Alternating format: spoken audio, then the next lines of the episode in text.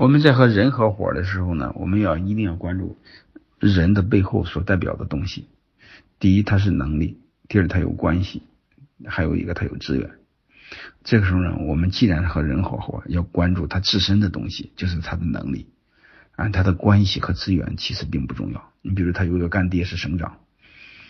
啊，或者他有一个矿山等等，这些都不重要。哎，合伙人一定要注意，我们合伙合的是人，是合人的背后的能力，而不是关系，也不是人脉，也不是干爹，这些都其实，在创业当中其实毫无意义。但是有时候我们把这些看得太重要，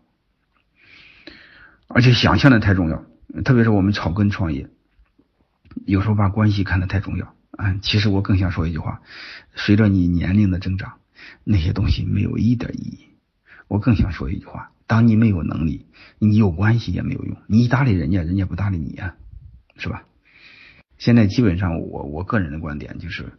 啊，我最不看重的是关系和人脉啊，而且是我拒绝和别人吃饭，也不愿意见别人，也不愿意见一些有权利、所谓有权有势，有的是其他的对我很无聊，很无聊，没有意义。我只关注一个事儿，把客户照顾好啊就够了，其他一点意义没有，很无聊，很无聊。而且你和官员在一起，你会发现，你看你还丧失人格，无聊至极。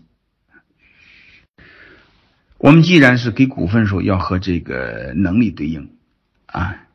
所以先和能力对应，投资其次啊，而且一定要注意，能力占大股，投资占小股。因为你合伙，我一再说，你是和能力合伙，而不是和钱合伙。我不知道大家明白这个概念没有？啊，你比如你创业，啊，但是你是草根，嗯，只能占二十个点的股份，嗯，只能拿二十万，嗯，你你旁边有一个土财主或土鳖土豪是都可以哈，当然天使投资人也可以，他给你投两百万，嗯，